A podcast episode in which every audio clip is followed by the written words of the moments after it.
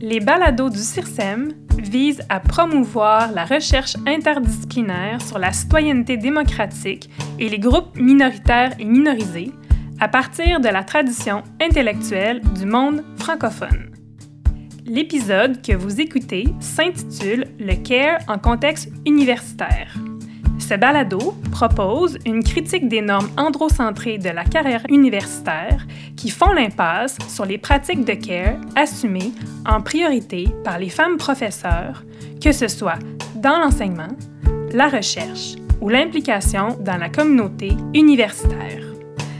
Dans cet épisode des Balados du CIRSEM, nous recevons Stéphanie Godet, professeure d'études sociologiques et anthropologiques à la Faculté des sciences sociales de l'Université d'Ottawa, ainsi qu'Isabelle Marchand, professeure au département de travail social de l'Université du Québec en Outaouais au campus de Saint-Jérôme. Bonjour à vous deux. Je m'appelle Stéphanie Maillé et je suis chercheure associée au CIRSEM et je vais discuter avec vous deux d'un travail conjoint que vous avez fait paraître en 2020 aux presses de l'Université d'Ottawa dans un ouvrage collectif intitulé Éthique de l'hospitalité, du don et du care.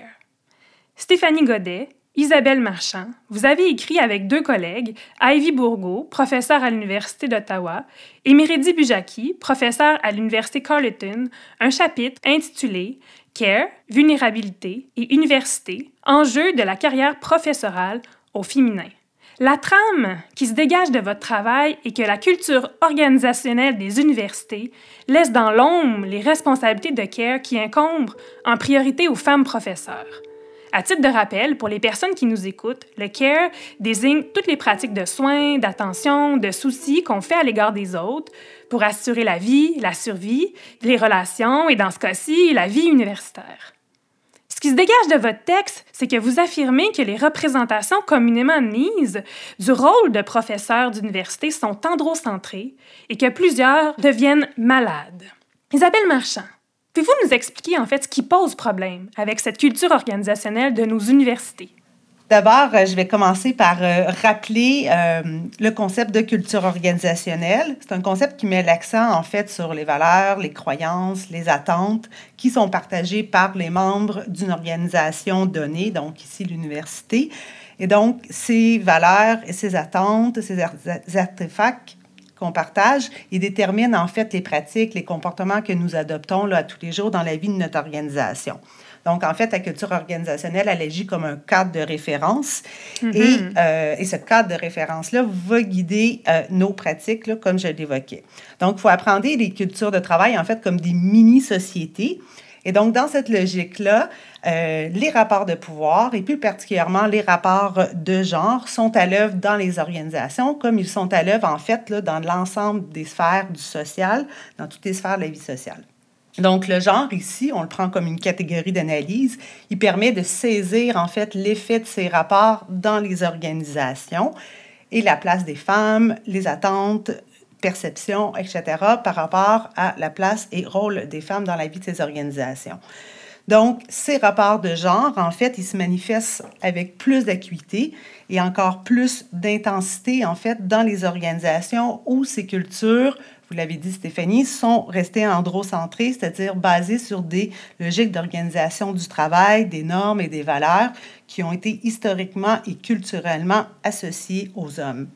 Donc, par conséquent, euh, les pratiques, les normes, les attentes organisationnelles dans certains milieux de travail ne sont pas neutres, donc les milieux universitaires. En fait, ce sont des attentes, des normes qui sont calquées sur des schèmes masculins, on pourrait dire sur un archétype masculin de la carrière. Donc, à l'université, en ce qui concerne l'université, donc, c'est une structure hein, très ancienne, une organisation très ancienne qui a été bâti sur une figure masculine, celle du professeur, l'homme de science qui est totalement engagé dans son travail. Et Stéphanie Godet, pourriez-vous nous dire, dans le fond, comment la culture organisationnelle qui vient d'être décrite là, à l'instant par Isabelle affecte la manière d'exercer le travail d'université, notamment pour les femmes professeurs? Bien, ce qu'on peut voir dans la littérature scientifique assez récente, euh, c'est que les femmes paient beaucoup plus cher le prix de cette culture organisationnelle euh, axé euh, sur la performance.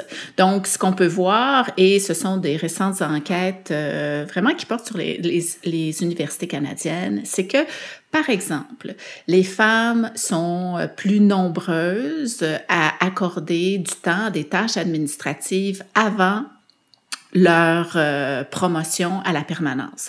Et je dois faire une petite parenthèse ici pour expliquer que dans le milieu universitaire, il y a des professeurs qui ont qui sont en position dans un poste qui mène à la permanence et il y a des professeurs qui euh, sont payés à la leçon, qu'on appelle des professeurs à temps partiel ou euh, des chargés de cours par exemple. Ici, on parle vraiment de professeurs qui sont embauchés dans des postes menant à la permanence. Donc ces femmes qui ont accédé euh, à ces postes-là, puis c'est assez nouveau ces femmes accèdent à ces postes-là, mais une fois en poste, on leur demande davantage qu'aux hommes euh, de d'effectuer des tâches administratives.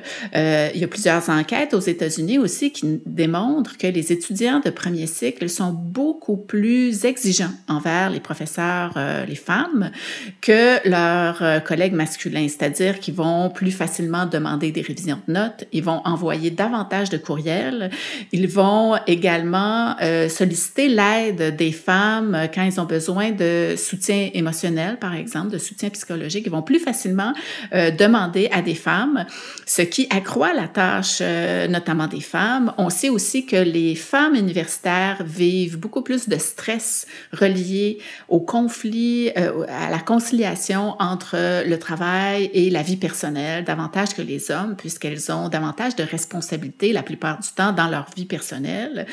On sait également depuis longtemps, mais c'est toujours le cas, qu'il y a une grande disparité au niveau des salaires entre les hommes et les femmes, au niveau euh, des professeurs. Et on sait que plus les femmes avancent dans des positions seniors et même dans des postes de gestion, plus la disparité salariale est importante entre les hommes et les femmes.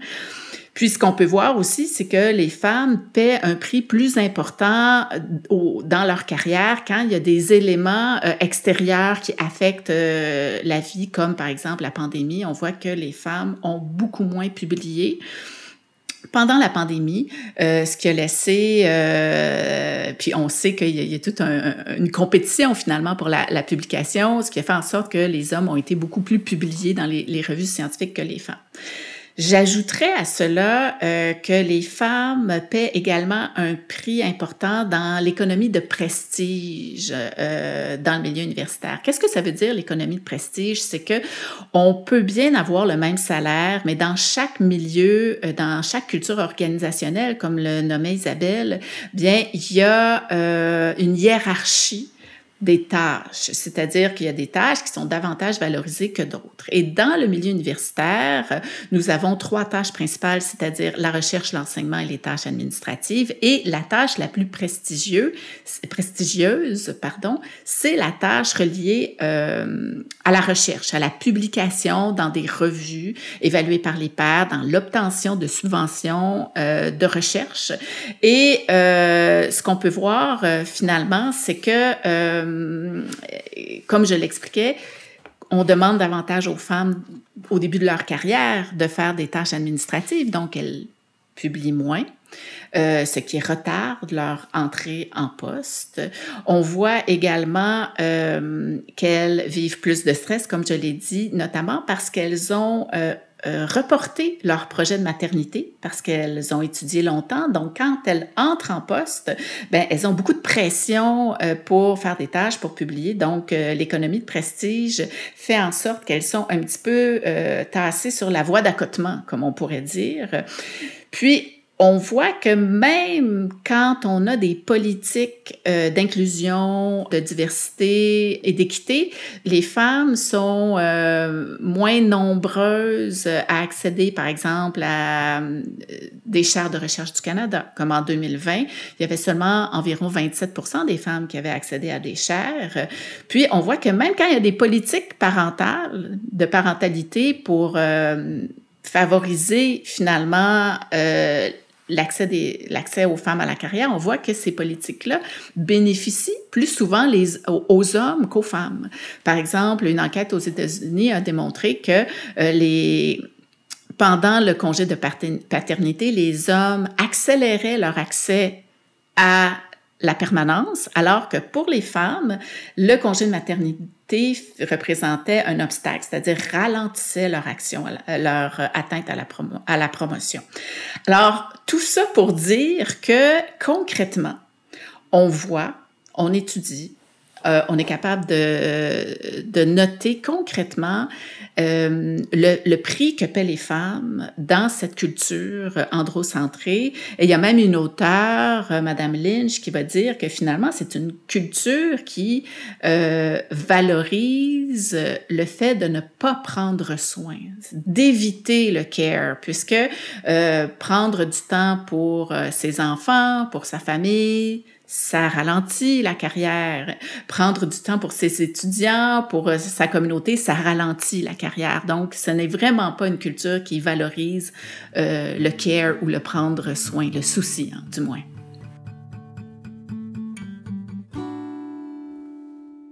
Stéphanie euh, et Isabelle, avec vos deux collègues, vous proposez une sorte de sociographie euh, du professorat. Je reprends ici vos mots euh, pour comprendre justement cette logique androcentrée du rôle de professeur.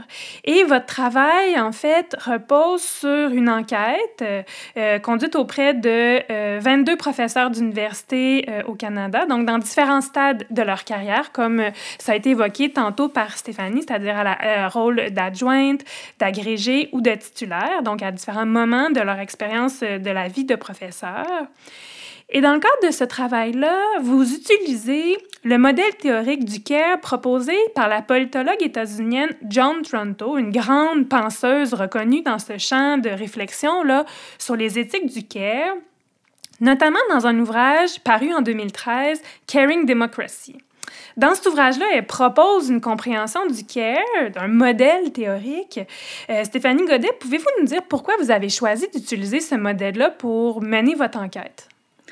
Bien, d'abord, je dois dire que le projet de recherche à partir duquel nous avons euh, analysé les données portait sur la santé des femmes universitaires. C'était un projet qui était dirigé par Ivy Borgo, puis euh, on m'avait comme contacté, notamment parce que euh, je proposais pour mon expertise en méthodologie sur les parcours de vie, les récits de vie, les calendriers, etc. Donc, euh, on s'intéressait aux trajectoires professionnelles et aux trajectoires de soins des femmes. Et quand on parlait des trajectoires de soins, c'était vraiment les soins donnés, c'est-à-dire euh, comment les soins donnés aux membres de la famille, comment les soins donnés euh, à des parents vieillissants, euh, à des amis, entraient en conflit ou affectaient la trajectoire professionnelle. Puis, ce qui a émergé de ces données-là, c'était le fait que pour moi, le care prenait une toute autre une toute autre avenue.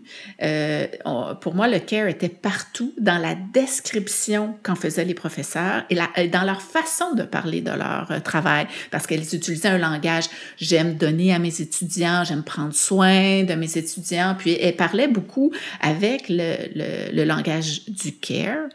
Et euh, ce que je trouvais intéressant dans l'utilisation et la définition que fait John Toronto du care, c'est que ça nous permet de voir le, souci à l'extérieur des tâches de soins. Parce que souvent, on mobilise la grille théorique du care pour parler du prendre soin dans les tâches euh, infirmières, dans les proches aidants, euh, pour les éducatrices en garderie, par exemple. Mais on ne voit pas, euh, je pense, la force de cette grille théorique pour, pour comprendre les, les tâches invisibles qui font partie de plusieurs métiers, en fait, puis qui rendent possible le lien social. Donc, pour Toronto, le, le, le, CARE se définit en cinq phases euh, qui sont, euh, je vais les dire en français et en anglais parce que le terme anglais est important ici pour mm-hmm. parler du mm-hmm. care. Donc, elle va parler du caring about, qui, ça veut, qui veut dire se soucier de. Elle va parler du taking care of, qui est prendre en charge. Et euh, le caregiving, qui est le prendre soin littéralement. Il y a le care receiving, qui est euh, le fait de valider la réception du soin puisqu'on est toujours dans une relation, donc on veut comprendre comment le, care est reçu. Et finalement, le caring with, qui est, à mon avis, euh, une phase du soin, euh, ben, du prendre soin très importante puisque ça réfère à la partie collective, à l'aspect politique, c'est que on n'est pas seulement deux dans une relation euh, de care, ça implique toute la collectivité. Euh, et dans ce cas-ci, on va en parler un petit peu plus loin, là, comment ça, ça implique la communauté universitaire. Donc, en prenant appui là, sur la proposition théorique de John Tronto, les cinq phases du CARE qui vous ont permis en fait de, d'analyser ou de comprendre autrement le récit de ces professeurs sur leur travail dans les différentes tâches, dans leurs différentes responsabilités. Plus tôt dans l'entrevue, Stéphanie Godet, vous évoquiez la tâche d'enseignement, la tâche de recherche, la tâche de, du service à la collectivité. Euh, comment, dans vos analyses de ces résultats-là, euh, Isabelle Marchand, avez-vous euh, analysé, euh, compris euh, ces pratiques de care, en fait, faites par ces professeurs, notamment dans le contexte de l'enseignement, par exemple? D'abord, nous nous sommes intéressés là, à décrire, euh, avant, le, avant l'étape de l'analyse, à décrire certaines, euh, certaines tâches accomplies qui sont liées au souci, le fait de se soucier de ses étudiants, de ses étudiantes. il y avait beaucoup de euh, ce souci de l'autre, ce souci de notre communauté étudiante à travers le travail d'enseignement, notamment au premier cycle. Euh, donc, on sait généralement que beaucoup de femmes chargées de cours vont enseigner au premier cycle et c'est des tâches qui nécessitent là, euh, beaucoup d'attention, de soins, de travail. C'est un travail même euh, sans fin en quelque sorte, là, nous disaient les répondantes, compte tenu des grands bassins au bac, on a davantage d'étudiants et d'étudiantes, tout le temps investi dans le renouvellement pédagogique, les stratégies, etc. Euh, les femmes professeurs, euh, Stéphanie l'a évoqué ici, font face à de nombreuses demandes étudiantes.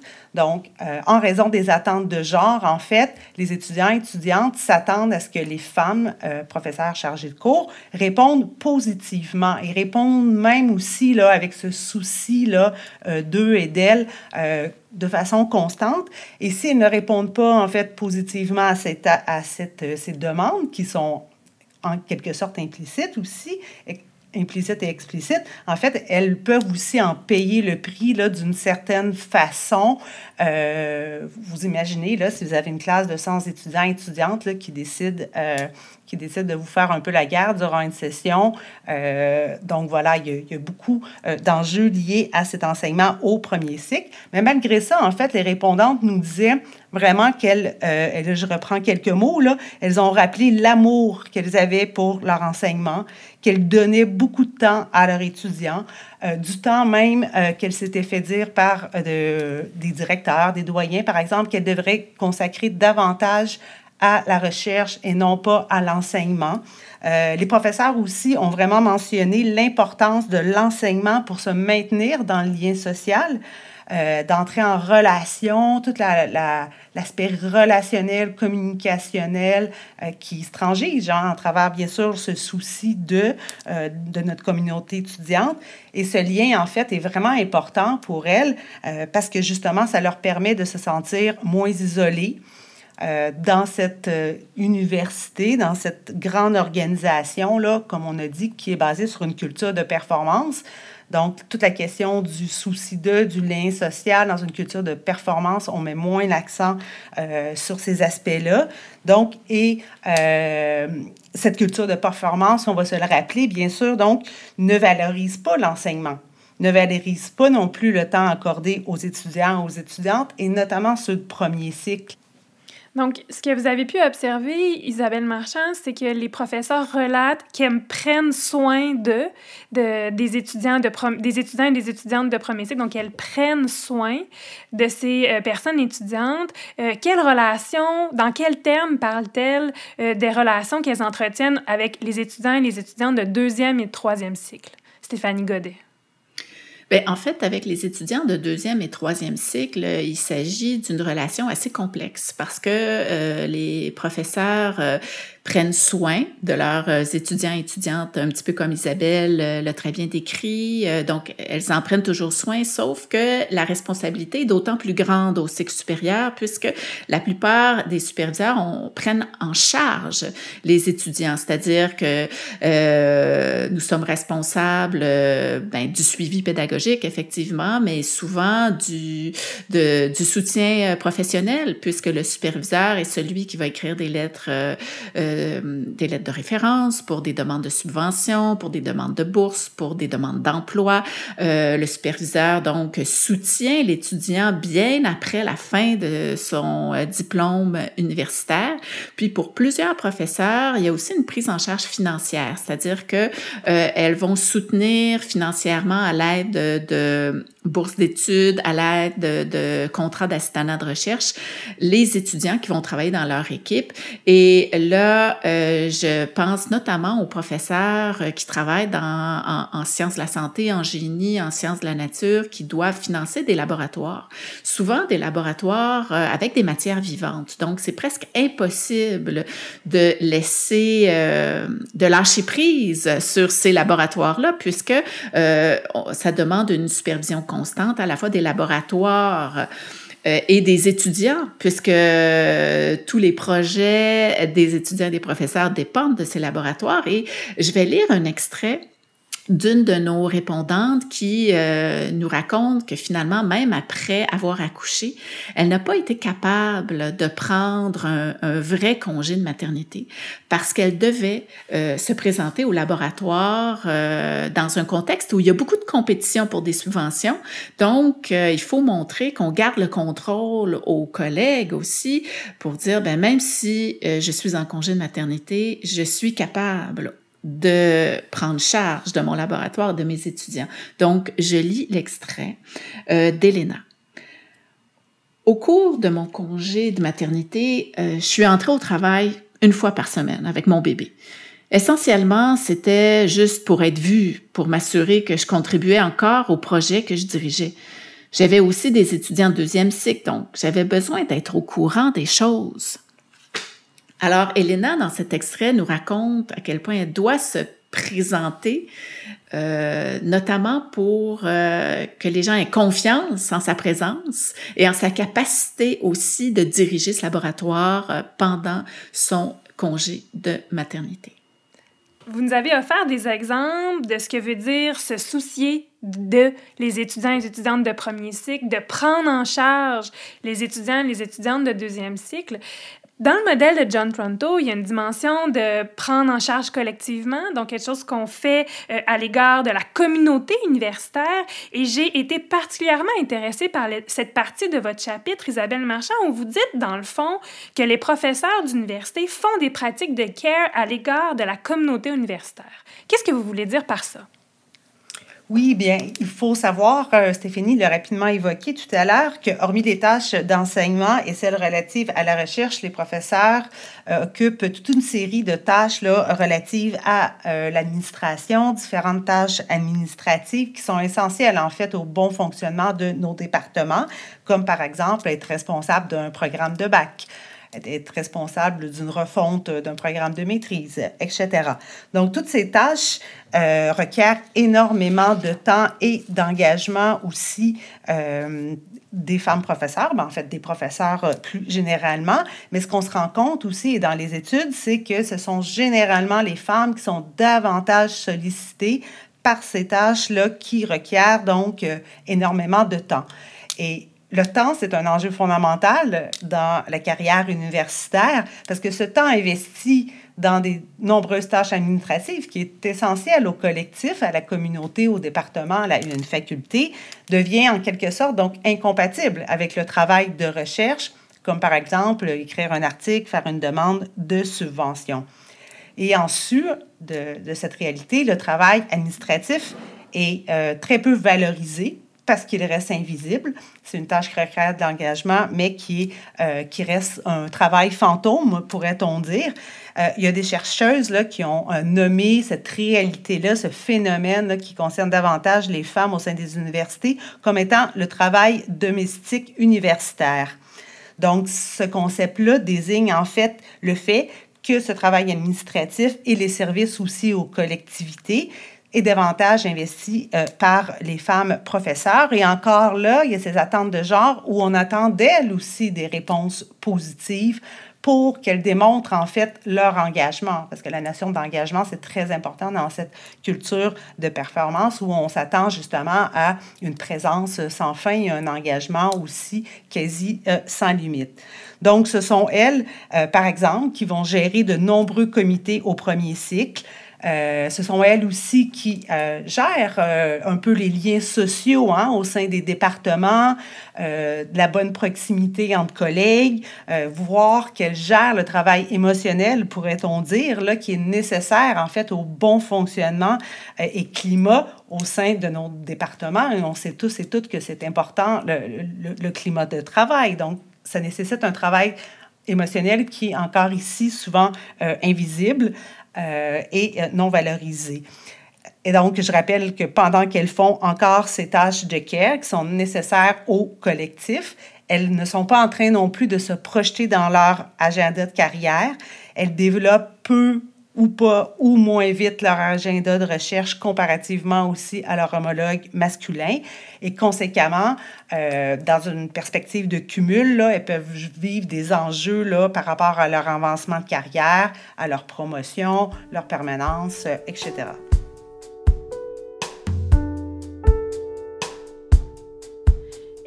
Quand vous aviez analysé, Isabelle Marchand, Stéphanie Godet, ces euh, données de recherche, est-ce qu'il y a des choses qui vous ont particulièrement étonné, notamment à partir de la lorgnette du cadre théorique du CARE proposé par John Tronto? Est-ce qu'il y a des choses qui, en relisant ces entrevues, en écoutant profondément le témoignage de ces 22 professeurs d'université, quelles sont les choses qui vous ont les plus étonné euh, dans vos analyses, euh, Isabelle Marchand? Ce qui m'a étonné, notamment, c'est euh, ben, encore le fait qu'en 2016-2017, au moment où les entrevues ont été faites, que la maternité puis les enjeux relatifs à l'articulation famille-travail restent encore tabous dans certains départements. Et ça, on va se rappeler hein, depuis des, des, luttes là, d'une quarantaine d'années en matière, euh, en matière d'articulation famille-travail et des tonnes de politique. Donc, comme on le sait, les femmes restent encore hein, les premières dispensatrices de soins. Et euh, cette réalité ne fait pas exception non plus dans les milieux universitaires. Or, la carrière universitaire oblige, euh, comme on l'évoque tout au long de ce balado, le travail en soirée le plus souvent, le travail des fins de semaine, notamment quand on veut développer un, un, un, agenda de recherche et rencontrer ces normes de culture de performance attendues par les professeurs, faire la recherche, publier, etc. Donc, on voit que de plus en plus de recherches, en fait, montent en sens que les trajectoires universitaires des femmes sont pas linéaires en termes de productivité quand on les compare à leur, euh, aux trajectoires de leurs collègues masculins.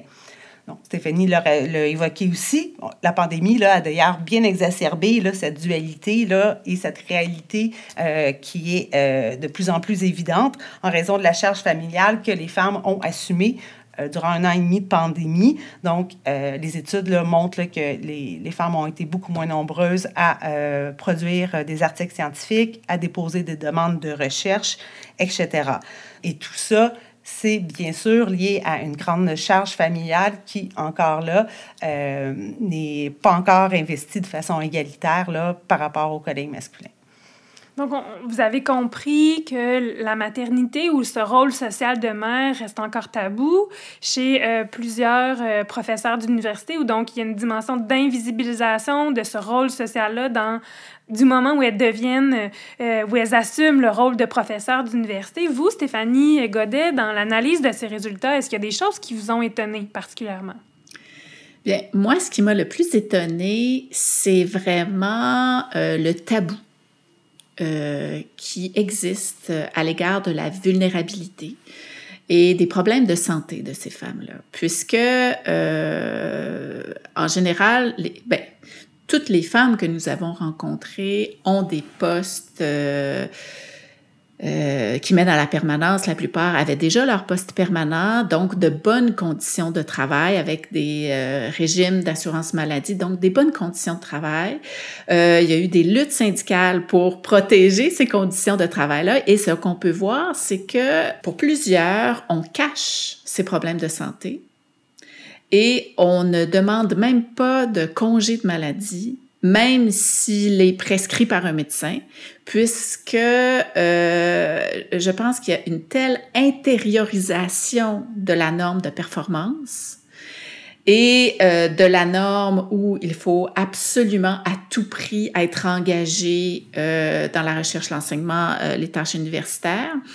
Et ce tabou-là est, est, très troublant et est étonnant, en fait, à constater, puisque nous sommes dans une ère où on parle beaucoup de bien-être, euh, on parle euh, quand même assez ouvertement de santé mentale, euh, mais dans le milieu universitaire, c'est un tabou très important, on peut le, notons-le. Il est arrivé plusieurs fois en entretien de constater que les femmes avaient utilisé soit leur congé de maternité et souvent leur congé universitaire pour, euh, en, tant que congé de maladie. C'est-à-dire que euh, plutôt que de prendre un congé de maladie, elles ont caché ça à travers leur euh, congé universitaire qui devrait être consacré à la recherche pour avancer leur carrière, mais en fait, elles doivent euh, arrêter de travailler pendant ce congé-là parce qu'elles sont épuisées. Mais euh, c'est une, une, façon, une tactique finalement pour euh, se soigner sans l'annoncer euh, officiellement. Alors, je vais vous lire quelques extraits parce que je pense que ces extraits-là sont, sont assez intéressants. Alors, je vais, je vais lire l'extrait de, de Béatrice. J'étais en train d'essayer de rassembler les articles d'un colloque. Je me battais avec les retardataires.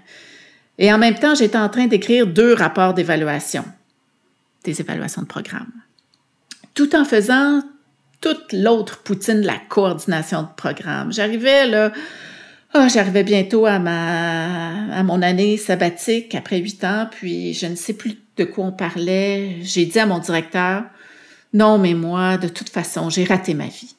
Et je suis partie à pleurer. Puis il m'a dit, ben, mets-toi en congé. Je ne pouvais pas laisser mes cours. Puis je ne pouvais surtout pas passer ces rapports-là à quelqu'un d'autre. Ça n'aurait pas été bien fait. Je me disais, ça va être correct. Je vais dormir la fin de semaine prochaine, puis tout va bien aller. Je vais être reposée. Puis je me suis rendu compte que ça faisait un an que je me disais ça. Donc Béatrice, ce qu'elle nous raconte, c'est l'histoire de plusieurs femmes. Puis ce qu'on peut voir finalement, euh, c'est que euh, d'autres vont euh, prendre comme des congés de maternité pour cacher des dépressions postpartum. Et il y a, y a une de nos répondantes d'ailleurs qui nous dit je suis plutôt fière parce que moi, j'ai eu des collègues qui ont été épuisés. Vous savez, c'est un travail difficile et je suis un peu fière quand même de ne pas avoir vraiment pris un congé de burn-out. J'ai prolongé mon congé de maternité. Donc, on voit à travers ces paroles-là vraiment comment elle a intériorisé, puis elle a compris que stratégiquement, c'était beaucoup mieux pour elle euh, de ne pas déclarer son épuisement. Puis, on a vu des, on a eu des réflexions comme ça au cours des entretiens, ce qui était très troublant puisqu'on avait des, collègues euh, qui étaient avancés dans leur carrière puis qui réfléchissaient hein, rétrospectivement à leur début de carrière puis qui se disaient mais mon Dieu, ça n'avait pas de sens de faire tout ça et de ne pas accepter de prendre un congé, de ne pas accepter d'être malade et de prendre le temps de se guérir. Donc, ce qui ressort de tout ça, c'est que une des notions des théories du care, qui est le self-care, hein, le prendre soin de ça, qui est peu abordé par John Toronto, bien, je pense que c'est un aspect qui ressort beaucoup de notre recherche. Euh, je pense que qui devrait être développé davantage au niveau euh, théorique. Mais justement, euh, Stéphanie Godet, comment dépasser cette logique individualisante ou euh, dépolitisante, néolibérale, en fait, de se lâcher prise, de gérer ses émotions ou euh, faire du yoga? Là? Comment dépasser cette logique-là? Comment ajouter une dimension au modèle de John Tronto qui est de prendre soin de soi? Hein? Comment bien prendre soin de soi pour être en mesure de prendre soin des autres, de continuer de prendre soin des autres? Comment, comment continuer d'être dans la relation de soins sans s'épuiser? Bien, je pense que c'est une bonne question. Euh, la première étape, je crois, et c'était vraiment l'objectif de ce, cette analyse, hein, de ce texte-là que nous avons écrit euh, avec Isabelle, c'est d'abord de décrire. Et c'est la raison pour laquelle nous avons appelé ça une sociographie. C'est-à-dire, c'était la description de voici les tâches et comment ces tâches-là sont reliées euh, aux soucis au prendre soin, à la prise en charge euh, des étudiants, euh, des collègues et euh, de cette valeur partagée qui est la communauté universitaire, puisque c'est vraiment une valeur partagée également.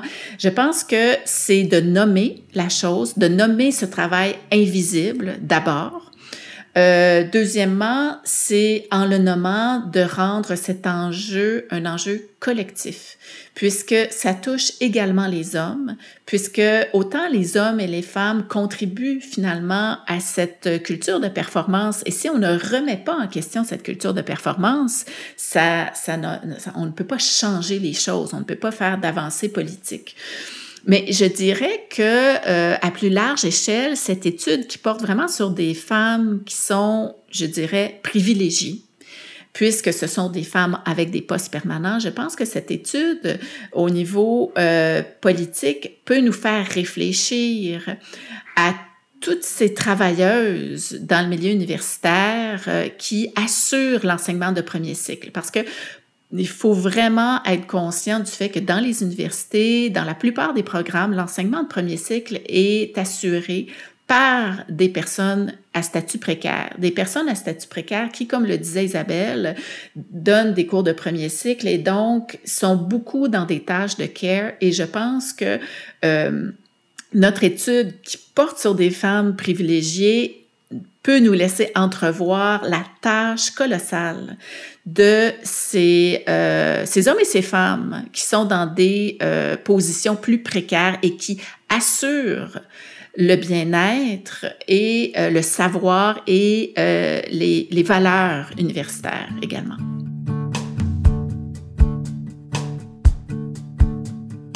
En faisant l'hypothèse à la lumière des autres théoriciennes du CARE, vous l'avez dit, Stéphanie Godet, l'idée, c'est de, de, rendre collectif, de nommer euh, ce travail de care, le rendre visible, dénoncer euh, sa répartition inégale entre euh, les hommes et les femmes, donc qui suit la division genrée du travail, comme mot de la fin.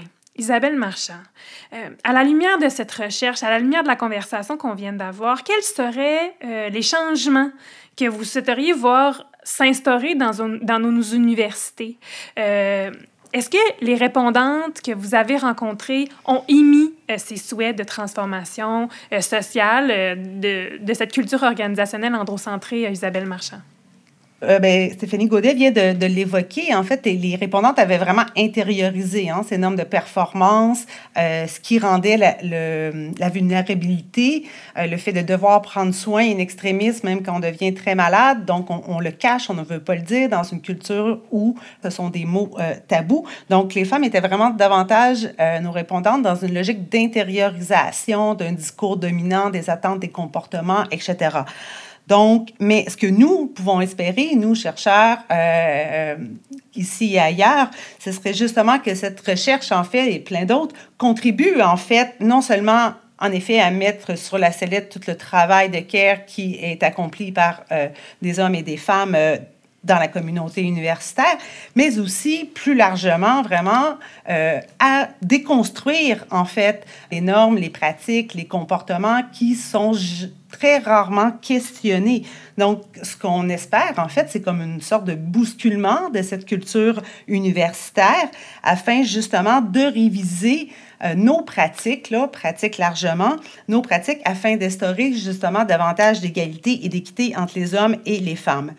Donc, dans cette logique-là, je pense qu'il est important aussi de rappeler, euh, dans le contexte actuel, que toutes les universités doivent mettre en place des normes d'équité, diversité, d'inclusion, soit l'EDI, afin non seulement d'arriver donc à plus d'égalité entre les hommes et les femmes, mais aussi par rapport à d'autres personnes, d'autres groupes, euh, d'autres personnes qui font partie de groupes racisés, autochtones, personnes en situation de handicap, etc. Alors, en ce sens-là, il est vraiment nécessaire là, de faire ici là, un, vaste travail, un vaste chantier de passer en fait au peigne fin l'ensemble de notre système d'emploi universitaire, pourrait-on dire, pour déceler en fait les billets qui s'infiltrent par exemple, dans nos pratiques quotidiennes comme professeurs, euh, dans nos critères d'embauche, dans ces fameux critères qui sont basés sur l'excellence pour accorder euh, des promotions, et même, comme je disais, dans nos propres pratiques là, comme professeurs, parce qu'il euh, y a personne qui était à l'abri là, de comportements euh, qui peuvent avoir des effets euh, discriminatoires là, sur certains groupes sociaux. Donc, non seulement un diagnostic du système emploi, mais encore plus aussi, je vous dirais, une certaine réflexivité là, euh, et examen de conscience là, par rapport justement à nous, euh, notamment euh, femmes blanches, professeurs dans un milieu universitaire, même si on, fait partie en quelque sorte d'un groupe minorisé au sein d'une université ou qui est encore dominé par une majorité d'hommes blancs. Donc, certes, on peut prévoir des résistances, euh, les résistances, en fait, démontrent, euh, montrent, démontrent les privilèges et ces résistances aussi, donc, visent à maintenir ces privilèges en place des groupes dominants. Mais euh, si on veut arriver à une réelle intégration de l'équité, de la diversité et de l'égalité, plus largement entre les hommes et les femmes et entre tous les groupes sociaux. Donc, c'est vraiment nécessaire de travailler avec force et détermination à ce vaste chantier pour les prochaines années. Donc, vaste chantier à partir de la lorgnette du CARE, donc pour visibiliser, rendre politique ce travail essentiel qui assure la vie, les relations et la réflexion intellectuelle, la recherche euh, dans nos milieux universitaires. Stéphanie Godet, professeure d'études sociologiques et anthropologiques à la Faculté des sciences sociales de l'Université d'Ottawa. Isabelle Marchand, professeure au département de travail social de l'Université du Québec en Outaouais. Je vous remercie vraiment chaleureusement d'avoir accepté de nous parler de ce travail qui permet, comme je le dis, de visibiliser et de rendre politique ces pratiques essentielles que font les professeurs d'université. Je rappelle aux personnes qui nous écoutent qu'il est possible de lire votre travail, entre autres dans l'ouvrage collectif Éthique de l'hospitalité, du don et du care. Merci beaucoup.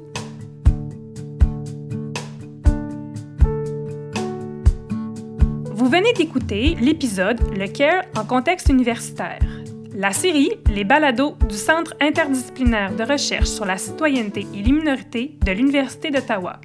Un grand merci à nos invités, Stéphanie Godet et Isabelle Marchand, à leurs co-autrices, Ivy Bourgo et Miridi Bujaki, à l'animatrice de la conversation, Stéphanie Maillé, ainsi qu'à Marie-Hélène Frenette-Assad pour la réalisation du balado.